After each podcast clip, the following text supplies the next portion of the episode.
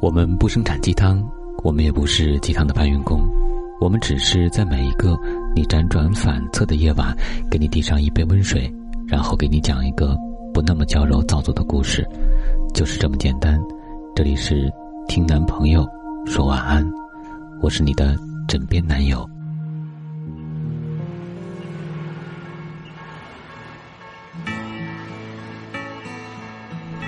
那年冬天。我送杨小麦去火车站，她穿着桃红色的羽绒服，短头发，乱七八糟的塞在帽子里，在还没有整修的火车站前，跟我用力的挥手。坐着四百零九路公交车回学校的时候，窗外飘起了大片大片的雪花，整个车厢里的人都躁动起来了，挤到窗口张望。要知道，此时的天空正艳阳高照。呵，太阳雪，杨小麦的出行还真是别致的一天。杨小麦跟我不是一个专业的，却住在一栋楼里。那年的平安夜，我们一起坐在草地上喝酒，都是第一次喝酒，双双醉倒，抱头痛哭。我哭，我十八岁第一次失恋；他哭，他高考前一天感冒到发烧。不然，何至于沦落到这个破三本的学校？杨小麦从来不掩饰对学校的鄙夷，离开学校之前，一副凛然赴死的样子。我要去上海，我要靠自己的能力证明我值得拥有更加光明而伟大的未来。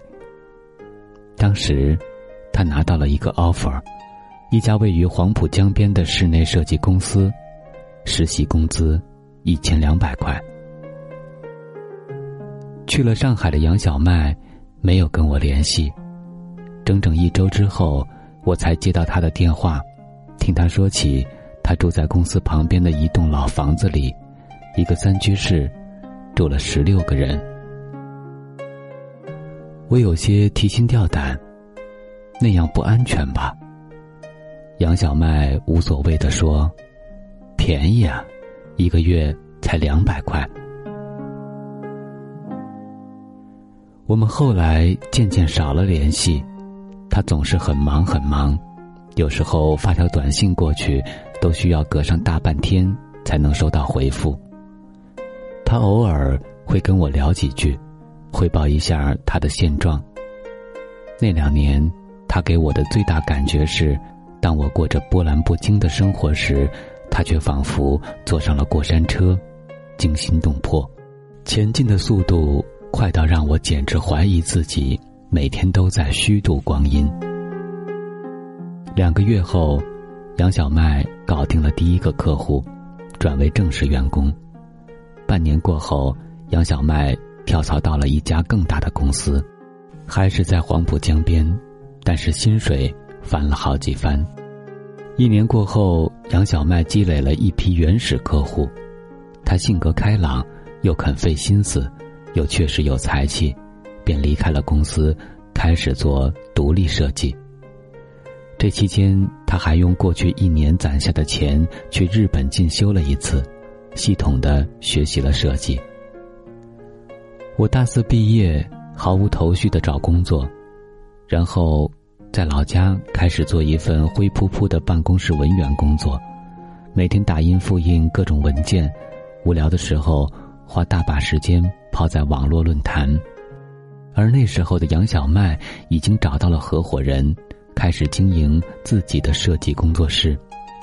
他平时喜欢研究各种艺术，对配色和线条的领悟力极高，渐渐积累了一批有品质的客户。在圈子里崭露头角，颇受推崇。我们像是朝着不同方向生长的两株植物，在短短的几年里，它一直茂盛着，几乎快要长成参天大树，而我，却还是那株瘦弱的幼苗，连枝丫都不知道该往哪里伸展。我给他写很长很长的邮件。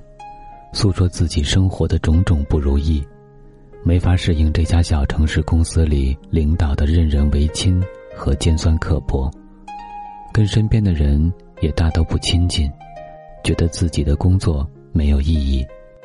再加上频繁的被周围的亲友逼着去相亲，每天都生活的诚惶诚恐，却根本积聚不起来任何改变的勇气。他劝我，这么不开心，不如出去。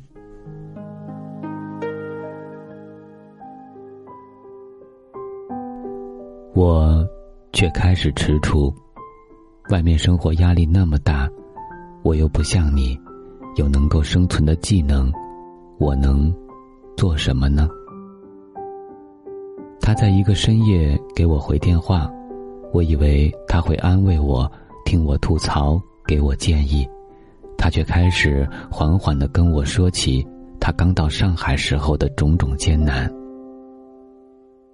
我之前自己折腾画图纸用的是最初级的绘图软件。我刚到公司的时候才发现，别的设计师用的我都不会。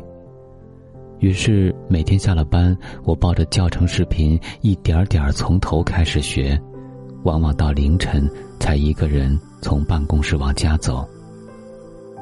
我接到的第一个订单，客户是个本地的娇小姐，特别特别难缠，经常大半夜就一个电话过来，说她有什么新想法，逼着你立马改图。可是等你改完发给他，他却已经睡了。有什么不满意，就直接骂人，而我还得低着头道歉。杨小麦的语气很平静，我却听得几乎哽咽。这些，你从来都没有说过。他却笑了。有什么好说的呢？你的生活再苦，别人也没法替你分担。你想要的任何东西也不会有人送到你手上，只能自己咬着牙去赚去拼。我可以打电话跟爸妈、跟朋友叫苦叫累，可是除非我放弃这条路，要不然，诉完了委屈之后，第二天还是得爬起来继续去客户那里挨骂，反复改方案。那你是怎么熬下去的呢？每次我觉得自己快要撑不下去的时候，我就去黄浦江边，看着东方明珠，然后想着：你看，这座城市的灯光这么美，就算拼尽全力，我也要留下来。你知道，我租的房子一直都在东方明珠附近，每天走路去上班，都要特地绕到塔下看一眼，然后在心里默默跟自己说。加油！下了班的时候也要去看一眼，然后告诉自己，我又撑过去了一天。他最后跟我说的一句话是：“抱怨是解决不了问题的，躲在家里哭，什么用都没有。”二零一四年，我终于肯下定决心去另外一个城市。从最开始的基础做起，一点一滴的在自己喜欢的行业里默默努力着。而杨小麦在那一年给我发来了婚礼的喜帖，男方年轻有为，跟他性格相投。同一年，他的网店也落地到了实体，我给他封了一个大红包，里面留了个纸条，写着“人生赢家”。他吐槽我。在你眼中，嫁了人就是人生赢家吗？我说，嫁了人不是，自己有事业才是。嫁了人，是锦上添花。生了孩子之后，杨小麦果断的把网店和线下店铺都交给别人打理。不过，他也没闲着。拿着这几年赚来的资金，抱着各种投资理财的专业书籍啃，试水各种投资渠道，有时亏，有时赚，乐此不疲。我们偶尔联系，诉说彼此的近况。我知道他很好，他知道我也过得不错。有一天深夜，他给我发来一句话：“你看，我们都用自己的方式走上了属于我们的那条路。”有时候累了，我会走到窗口，看着远处的高楼和明灭的灯火，一遍遍问自己：是不是真的想要留在这里？这个时候，我总是会想起杨小曼，这个姑娘。有我所羡慕的莫大勇气和才气。这些年，她一直走在我前面很远很远的地方，而我，终于不肯再停在原地彷徨和不安，也开始迈开我笨拙缓慢的步伐。也许，我永远都追不上他。但，多么庆幸，对我来说，除了北京。每一个繁华的夜晚，我亲爱的杨小麦小姐，也是让我坚持下去的一道光。也许我们的生活，也跟那场雪一样吧，有艳阳高照，也有漫天寒意。庆幸的是，雪总有停的时候，而阳光总会出来。